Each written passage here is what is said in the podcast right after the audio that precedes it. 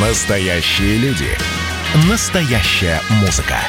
Настоящие новости. Радио «Комсомольская правда». Радио про настоящее. 97,2 FM. Убийство Листьева. Часть первая. Добрый вечер. Сегодня час пик в прямом эфире. Сегодня 1 марта. Я поздравляю всех с первым днем весны и с теми надеждами, каждый из нас с весной связывает много надежд. А, как известно, надежда всегда умирает последней. Это был последний эфир программы «Час пик» с Владиславом Листьевым. 1 марта 1995 года. После съемок приблизительно в 21 час 10 минут он попрощался с коллегами и отправился домой. Он находился в 20 минутах езды от телецентра Останкина на улице Новокузнецкой. В подъезде Листьева ждали. Первая пуля попала в правое предплечье. Журналист попытался рвануть наверх, в квартиру, но не успел. Второй выстрел пришелся в голову. Киллеры сразу скрылись. Портфель с крупной суммой денег не взяли. К этому моменту Листьев занимал пост гендиректора ОРТ всего 34 дня. Говорят, ему поступали угрозы, но телохранителя он так и не нанял. Я знаю, что ему угрозы поступали. Взгляд Юрия Скуратова. С 95 по 2000 годы генеральный прокурор России именно период, предшествующий его убийству, самые последние моменты. И одному из свидетелей он прямо об этом говорил, что эти ребята обнаглели, и, в общем-то, ну, нужно принимать какие-то меры. Так что угрозы поступали. Огульно бояться того, что убьют, э, как-то страх прошел, был какое-то время на взгляде, потому что было много звонков, угроз. Как-то притупилось это ощущение. Потом еще были всплески, там звонили домой, поджидали в подъезде. Но, может быть, это наше такое советское, как со всеми акционерами МММ. Ну, с кем угодно может случиться, только не со мной. Честно говоря, я не могу ничего по этому поводу сказать. Э, я имею в виду достаточно определенного. Взгляд журналиста Александра Политковского потому что все время всегда что-то витало около нас, но вот конкретно какие-то э, угрозы, которые касались бы именно Влада, я, во всяком случае, об, этом не знаю. Была какая-то такая ситуация неприятная, связанная с э, Разбашом там э, кто-то ему чего-то где-то намекнул, что у тебя же дети. В то время такого какого-то совершенно фантастического романтизма и понимания, так сказать, в бизнесе, что вот мы все умеем, мы все сможем, и мы все одолеем. Поэтому иногда, так сказать, людей зашкаливало. Но вот так вот сказать, что вот все это было, как-то ходило э, каким-то образом, витало над нами, такого не было. Как заявил э, наш министр внутренних дел Ерев, что в России преступность пошла на спад. Для меня, что было большим удивлением. Но вот он об этом сказал. Вот, я этого не ощущаю. Угрозы поступали не только листья, угрозы поступали вообще всем. Взгляд журналиста Евгения Додолева. Потому что деньги люди брали, не всегда отрабатывали, поэтому повод был э, очень многих я не видел, начиная с Нового года 95-го Влада, потому что я был в Америке. Ну, мне позвонили 2 числа на следующий день из-за разницы во времени, рассказали, и все, кто с кем я общался, и Иван Демидов, и Разбаш, они говорили, что он очень нервничал, что он был на взводе, и из-за чего непонятно. Поводов нервничать, я считаю, что у него очень много было. Хотя тот же Угольников утверждает, что прям накануне в последних числах февраля, он говорит, я как сейчас помню, мы шли по этому коридору между там, техцентром и Санем Останкино, и Влад э, говорил, мы любимцы страны, но кто нас вообще посмеет обидеть? Влада и убили из-за денег, как мы сейчас это понимаем.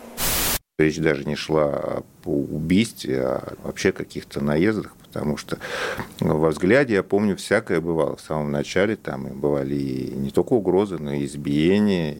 Влад, к сожалению, здесь, он был одним из тех, кто украл у нас вид. Взгляд журналиста Владимира Мукусева. Вид э, родился в э, середине там, 90-го года. Как телекомпания, а придумал вид два человека. Один перед э, вот вами сейчас находится, и второй человек – это режиссер э, молодежной редакции Центрального телевидения Владимир Шмаков. И называлось это все не вид, а называлось это производственно-творческое объединение «Пятница». И Влад, к сожалению, здесь, он был одним из тех, кто украл у нас вид и, так сказать, украл в виде акций. Были переписаны все уставные документы вида. Собственно, это и э, привело к тому, что я ушел не просто из э, вида, я не стал его ни руководителем, ни хозяином. Я ушел с телевидения, потому что это было абсолютное предательство. Предательство э, всего того, чему мы учили Влада все четыре взглядовских года. К сожалению, внешние обстоятельства привели к тому, что самые низменные, самые неприятные, что ли, качества, которые были у Влада где-то глубоко зарыты, они проявились в том, что э, он был одним из тех, кто вид украл у меня в том числе. О том, что происходило с видом, я рассказал журналу «Огонек». Кто хочет вдруг задать мне вопрос, на который я отвечать не буду, кто убил Влада, почитайте мое интервью за 4 года до убийства. Я, в общем, там об этом рассказываю. К чему это все может привести. Мало того, наша последняя встреча э, состоялась с Владом после отвратительной истории под названием «Суд» образца 1937 года, который был устроен после этого интервью в молодежной редакции Центрального телевидения. Судили меня. Угу. И после этого, так сказать, я, естественно, не подал руки ни одному из этих людей, которые мало того, что, повторяю, в прямом смысле слова украли у меня вид, а еще и потому, что я не мог находиться, так сказать, под одной крышей, телевизионной в данном случае крышей, крышей Останкина, в том числе и с учениками моими, которые меня предали. Я сказал Владу, Влад, я могу тебя увезти с собой в Новосибирск, а я уехал потом в Новосибирск, сделал там независимую телекомпанию, первую тогда в стране. Но тогда давай новое с нуля. Потому что я иначе не смогу забыть и общаться с тобой дальше после всего того, что вы сделали. Если вы э, будете продолжать делать то, что вы делаете сейчас, вы рано или поздно перестреляете друг другу. Он показал мне пачку э, 100-долларовых купюр, э, сказал, неужели ты думаешь, что вот это я променяю на какой-то Новосибирск? Это была наша последняя встреча, я очень жалею о ней. Жалею о том, что я сказал, потому что слово тоже имеет силу. Нельзя было говорить о том, что они перестреляют друг другу. Может быть, каким-то образом я предвосхитил судьбу. За всей этой безумной гонкой за бабками, совершенно сумасшедшим количеством денег, которое повалило на телевидение вместе с рекламой, к сожалению, стояли люди, которые были способны в том числе и нажать на курок. Меня просто выбешивает, когда я читаю у коллег заголовки, что четверть века назад убили ведущего взгляда Влада Взгляд журналиста Евгения Додолева. Нет, убили коммерсанта Владислава Николаевича Листьева. Взгляда уже не было. Это была совершенно другая страна. Это был совершенно другой Листьев. Совершенно другой человек. Не лучше, не хуже, просто другой. Он, это вот того Владика, этот не, не, не напоминал никак. Это был гениальный абсолютно продюсер, человек с потрясающей чуйкой, уникальный. Я просто хочу сказать, что такое рекламный рынок.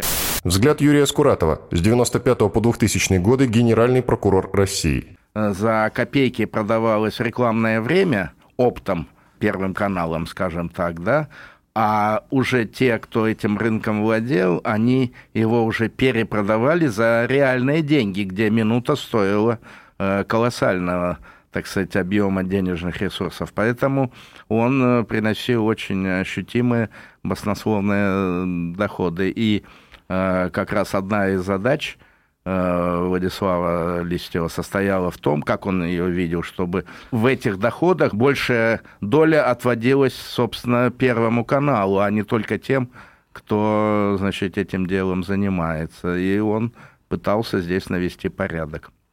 Насколько я помню, конечно, первая фамилия, которая называлась в связи со смертью Листьева, это была фамилия Бориса Абрамовича Березовского. Взгляд журналиста Николая Сванидзе. Борис Абрамович Березовский давно сам покойный, Э, человек настолько противоречивый, скажем так, мазнуть лишний раз его э, не страшно уже, он не отомстит, но не хочется. Тем более, что нет у меня, у меня для этого оснований никаких. Я повторяю, я говорю то, что тогда называли фамилию. Причина, я считаю, что совершенно очевидна. Причина та, что Листьев тогда рулил на Первом канале, финансовые потоки, реклама и так далее. И вот я думаю, что ситуация была связана с этим. Это было очевидно тогда, это мне очевидно и сейчас, что речь идет не о каких-то там личных вещах, там не, не, не то, что там кто-то у кого-то там, не знаю, даму сердца отбил или там что-то в этом роде, и не случайная ссора, а речь идет именно о конфликте на финансовой, вполне себе материальной основе. Кому-то он из очень сильных игроков перешел дорогу. Естественно, я повторяю, что фамилия, которую я назвал, фамилия Бориса Абрамовича Березовского, она возникла, потому что, пожалуй, единственным из крупных игроков, который всем был известен уже тогда, был он. Но это не значит, что это подозрение было обосновано. Я больше никаких фамилий не помню. Березовский очень активно использовал в качестве аргумента ту карту, что именно по его рекомендации господин Листьев был назначен генеральным директором. Взгляд Юрия Скуратова. С 95 по 2000 годы генеральный прокурор России. Он же говорит, это же я Влада назначу. Это достаточно серьезный аргумент. Но другое дело, что мы понимали, что Влад достаточно сильная фигура, и он по указанию Березовского на телевидении не работал. То есть он э, достаточно независимо себя вел. Это, конечно, Березовского очень сильно стало раздражать.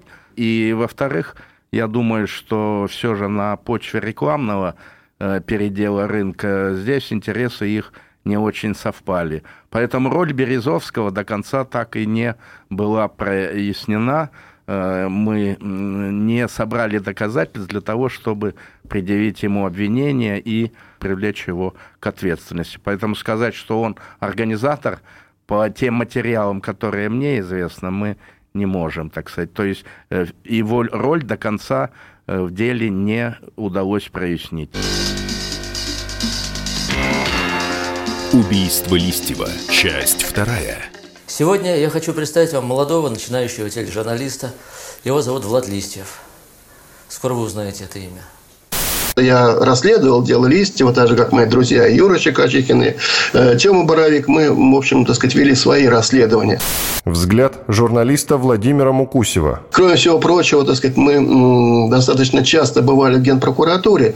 И у первого следователя у Бориса Уварова, который вел это дело, и у Петра Требоя, который потом после него вел это дело. То есть, в общем, я примерно представляю эту историю. То, что касается же, так сказать, э, сути того, что произошло, Тут все очень просто. Для Березовского появление Листьева и его, так сказать, покупка в прямом смысле слова на должности за деньги, так сказать, и за все возможности, которые предоставлял нам Березовский, это был абсолютный, так сказать, ну, Джокер, который вынул Березовский. Лучшей кандидатуры для того, чтобы сделать через год Ельцина снова президентом, Березовский придумать не мог. Он не Березовский, а Листьев, был абсолютно аполитичен. Это раз – Ему было скучно все эти разговоры про политику. Он ничего этом не понимал и не хотел понимать. Второе, он был не очень умен, что крайне было важно. То есть, он пропустил тот момент, когда его покупали. Третье, он любил деньги. Он из очень бедной семьи был, семьи пьющих людей. Он, так сказать, то, что называется из грязи в князи. И для него капиталы, которые на него свалились, тоже были крайне важны. Четвертое, он получал не просто эфир, он получал огромную коробку под названием Останкина целый завод по производству этого самого эфира. Это была, конечно же, его мечта и так далее. Когда э, началась вот эта э, фантастическая афера, э, которую возглавил э, Березовский, Взгляд журналиста Александра Политковского. Имеется в виду приватизация Первого канала. Первый канал, приватизация самого, это намного более весомая вещь, чем э, любая нефтяная компания. Вот, потому что здесь совершенно другие вещи, другая ситуация. И поэтому, э, безусловно, господин Березовский это прекрасно чувствовал, прекрасно понимал. Этот прохиндей как бы, да, совершенно спокойно, нормально договаривался в Кремле. И нам мне, вернее, об этом доложили. Сказали, что вот там Влад э, совершенно спокойно, нормально торгует вашими передачами. Ну, в том смысле, тогда у меня была программа Политбюро, там. Подошел к нему и говорю, Влад, а чего ты там торгуешь тем, э, чем ты не владеешь? Ну, так сказать, мы занимаемся телекомпанией «Вид», работаем. У нас были какие-то свои, э, будем так говорить, установки телекомпании «Вид». Он говорит, Сань, да ты чего? Да все в порядке. Мы сейчас договоримся, ОРТ, э, так сказать, стартует, а потом мы, говорит, все нормально возобновим там, ну, не политбюро, возьмем, что еще сделаем, все будет э, чики-пуки. Ну, и тогда я произнес ту сакраментальную фразу, которую потом, э, она была опубликована там где-то во всяких книгах, что ты связался не с теми людьми, потому что тебя могут убить. Я не соглашусь с мнением, что Березовский был белый и пушистый, и что он вряд ли кого-то мог убить. Взгляд журналиста Евгения Додолева. Он, конечно, демонизирован. Он гораздо, конечно, меньший злодей, чем какие-то другие люди, чем банкирщик, чем Петр Равин там, или Фридман. То, конечно, Березов, Березовский в этих масштабах не такой злодей, как Ходорковский или там Анатолий Борисович Чубайс. Конечно, нет, но он принимал решения об устранении, в том числе физическом, и, и знал, что у него такая репутация. Я помню а, однажды такую беседу на четверых Демьян Кудрявцев, э, нынешний владелец холдинга «Ведомости», тогда он был помощником Бориса Абрамовича, его любимец Митвель, я и вот, собственно, Борис, у него, у него в кабинете мы обсуждали вот проект под названием «Московская комсомолка». Он хотел делать таблоид на базе новых известий, альтернативу московскому комсомольцу Павлу Николаевичу Гусева. Я говорю, ну вот а Гусев-то будет, наверное, возражать, что так эксплуатируется бренд «Московская комсомолка», на что он сказал, да мы его тогда просто грохнем, и тут же испугался вот этого, потому что... Нет, как раз это доказывает, что это не практиковалось, потому что люди, которые принимают такие решения, они вот, вот это не озвучивают и не произносят. Это как раз в пользу того, что он не был уж таким злодеем. Но, в принципе, это, ну, это были 90-е годы, поэтому мне, когда сейчас люди, которые из 90-х пытаются рассказывать, что а мы не имели дела с бандитами, у нас все было по-честному и без этих... Это люди, либо они не в курсе, потому что, может быть, кто-то другой, какая-то правая рука или левая, и эти вопросы решали. Либо они просто врут, потому что без контактов с бандитами в 90-е годы нельзя было делать ничего. Нигде. Особенно в медийке, особенно на телевидении. И как раз э, Листьев э, уникальный персонаж в том, что он единственный из э, так называемых взглядовских мальчиков, единственный не ездил на стрелки с бандитами. Он человек, который совершенно не переносил этого. Там на, стрелке ездил всегда три Александра. Горожанкин, Политковский, Любимов. Реально, ну, неоднократно я сам присутствовал на этих разборках. Вот они по-пацански ездили на стрелки, где там сидели эти ребята, которые крутили волыны так на пальцах цокали этими зубами с коронками в спортивных штанах и, в общем, как-то эти решали вопрос. Влад никогда не ездил на стрелки, э, не понимал вот устройства э, тогдашнего э, бизнеса и очень подводил своих коллег. Мы в этом смысле не были одержимы идеей именно насильственно или искусственно привязать Березовского к расследованию. Взгляд Юрия Скуратова. С 95 по 2000 годы генеральный прокурор России. Но определенные факты говорили против него. Первый факт связан с тем, что он тщательно скрывал от следствия, что накануне убийства он встречался все же с э, Листьевым в своем офисе в Лаговазе. Это было установлено только следственным путем.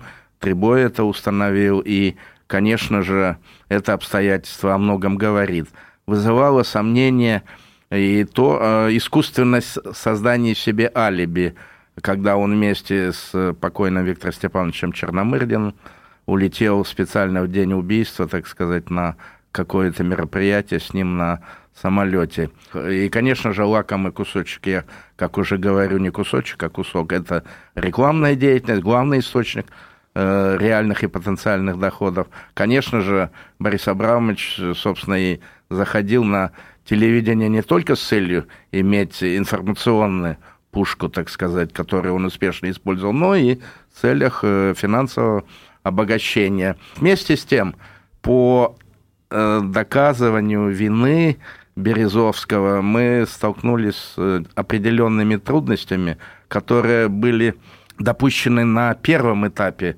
расследования. Это прежде всего обыск который должен быть проведен и был намечен обыск э, в штаб-квартире э, Лаговаза, который был намечен провести по горячим следам. Но он, к сожалению, не состоялся. Это известная тема, когда покойный господин Литвиненко, по сути, сорвал этот обыск. Он достал оружие и сказал, я буду стрелять в каждого из сотрудников следственно-оперативной группы, кто значит, попытается войти в помещение и начинать обыск. Он тогда был работником Федеральной службы безопасности, и, конечно, его злая роль, так сказать, в этом вопросе сыграла свое дело. Плюс не такая позиция, ну, может быть, не жесткая, которую должны были занимать руководители правоохранительных органов, в том числе и прокуратуры. И, в общем, Березовскому через э, разного рода звонки, апелляции к тем силам, которые его поддерживали, удалось, по сути, сорвать этот обыск. И э, вместо обыска ограничились опросом, который они дали, и выдачей каких-то документов малозначимых, типа устава, значит, логоваза, там еще ряда каких-то документов. А обыск был необходим почему? Как в последующем показала ситуация, все встречи, которые Березовский проводил в Логовазе, все они записывались. И там много можно было путем расшифровки записей, можно было много э, узнать по поводу того, э, как, как же проходили эти встречи, в том числе с Листьевым, о чем разговор на повышенных лихтонах или же э, другим образом, то есть получить колоссальный источник информации. А поскольку этого обыска не было, естественно, что все маломальски значимые следы были после этого уничтожены и так далее. Каждый раз выплескивает Борис Абрамович, вот он тоже к этому делу причастен. Взгляд журналиста Александра Политковского. И каждый раз это и будет продолжаться, к сожалению, там, да, но вы, вы э, сами понимаете, мы только что об этом говорили, что именно сам Березовский и этим и занимался, потому что Влад был управляемым достаточно, и э, они вместе занимались э, приватизацией канала. Э, в этом смысле э, у них не было никакого конфликта, и именно он, Березовский, там, да, выдвинул его и предложил ему э, место генерального директора. Вот. Ну какой смысл таким образом? И э, даже вот эта рекламная эта вещь, это же ведь совет директоров принимал решение по поводу того, чтобы не показывать на старте вообще рекламу, вообще отказаться от нее пока, для того, чтобы этот рынок э, устаканить каким-то образом, навести порядок в этом рекламном рынке. Понятное дело, что мало людей, которые э, любили Березовского, и поэтому, когда его не стало, тогда вообще стали плясать, так сказать, на, на этом, что да, конечно, в этот момент, да, он летел, когда Влада убили, это он только узнал в аэропорту в Лондоне, не развернулся и прилетел обратно. С точки зрения моего ощущения этого человека, я могу вам сказать, что э, он э, очень... Действительно, он прохиндей, но такой прохиндей трусливый. Он никогда не возьмет на себя вот решение вот этого вопроса никогда не возьмет, потому что э, были такие ситуации, про которые мне э, говорили, что кто-то говорил там, про какие-то там, аварии, про что-то еще, и он каждый раз все время очень боялся и очень нервничал. Да ерунда все это. Застрелят меня там или закроют передачу. Через полгода никто помнить не будет.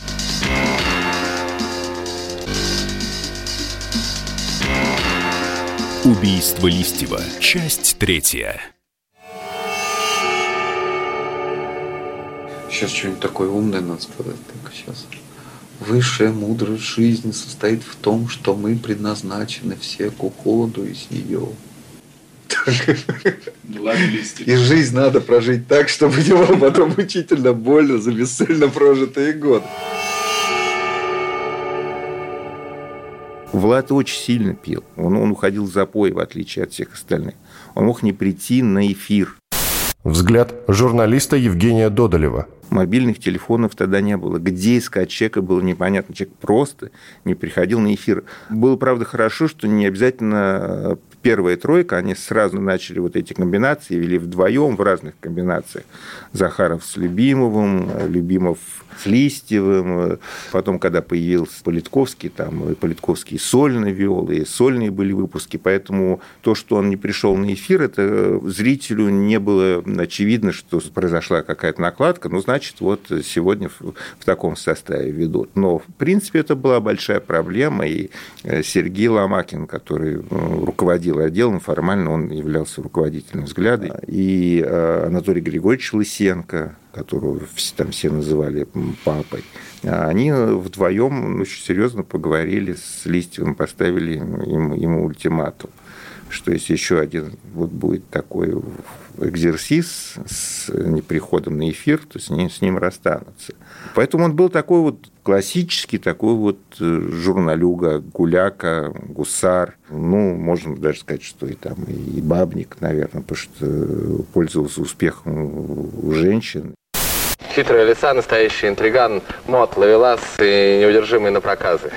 В России этот образ почему-то получил прозвище Владислав Листьев. У него была любимая женщина на момент гибели. Взгляд журналиста Евгения Додолева. И о ней знала Альбина, они были знакомы, это гинеколог Альбины, Вера. Он достаточно был ну, серьезно увлечен. Он по-настоящему увлекался, он любил, он как всякие недолюбленные в детстве там мальчик вот компенсировал это, это такими отношениями женщины. У женщин его обожали просто. Он был вот э, действительно таким очень галантным, обходительным и вполне себе тестостероновым таким мужиком. Марина Юденич, она три года назад, 1 марта 17 года, 17 года было 30-летие взгляда, и я собирал разные комментарии для книги «Мушкетеры перестройки». И она сказала, что она бы искала это среди знакомых женщин, заказчика. Это она сказала не в частном разговоре, это она сказала для книги. Просто этот комментарий воспроизведен в печатном виде, что она искала бы среди близких женщин, не называя э, Альбину. У Альбины, конечно, был, был мотив и не только личностный, но и материальный, потому что вот была вера, и там все складывалось к тому, что они, они расстанутся. Я как влюблюсь, я женюсь. Это, правда, не часто случалось, но и браки у меня такие продолжительные, там, по несколько лет, там, 5, 7, 10 лет продолжались. Вот. Но я как влюбляюсь, я честно женюсь сразу. Круче телекомпании «Вид» не было никого. Но мы все просрали. Взгляд журналиста Александра Политковского. Влад, конечно, вел, как э, генеральный директор, просто как кошмарно э, вел дела. Я имею в виду финансовые. Ну, например, э, какой-то там парк горнолыжный в Яхраме там были вложены от телекомпании «Вид» или от, Влада, я сейчас точно не помню, там, да, вот какие-то деньги. И вот таких вот каких-то шляп было очень много. Пришлось это все э, спокойно вычищать, потому что э, получилось так, что он ни с кем не советовался. Вот эту Яхрому я помню точно. И мы, мы еще удивились, при чем здесь эти э, горнолыжные эти подъемники и вот эта вот вся эта, вся эта штука, и зачем это нужно там, да, в это вкладываться, потому что э, круче телекомпании «Вид» не было никого.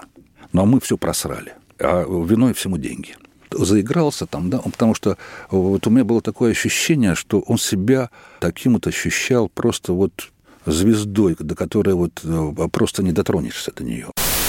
А я всегда привык работать на результат. Я не обращаю внимания на то, что обо мне говорят или обо мне пишут – мешают делу прежде всего. Если я четко вижу перед собой цель, я иду к этой цели, не обращая внимания ни на что вокруг. Я имею в виду на какие-то разговоры прежде всего. Это отнюдь не означает, что я иду по головам, по трупам. Нет.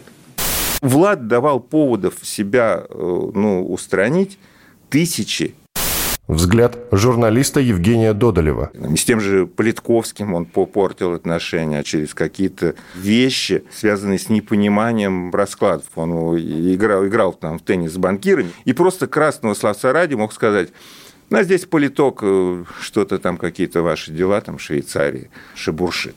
Просто так, ради красного словца. И у Политковского неприятности, служба безопасности им занимается, его ставят на подслушку, его вызывают на стрелки. Зачем это происходило? Вот, у, у, то есть Влад давал поводов себя э, ну, устранить тысячи ежедневно. Поэтому сделать это мог фактически любой. Если вы материал делаете, там, там просмотрите, там допрашивали всех, начиная, там, не знаю, от отца Децла Саши Толмацкого, ну и кончая близкими всеми э, родственниками Владислава Николаевича. И у каждого был, в общем-то, мотив. То есть его устранения желали многие. на телевидении, ну, можно сказать, что все. Устранение с позиции главы ОРТ, не устранение физического. Как раз когда вот это произошло, то все люди, которые в кулуарах говорили, да чтоб вот там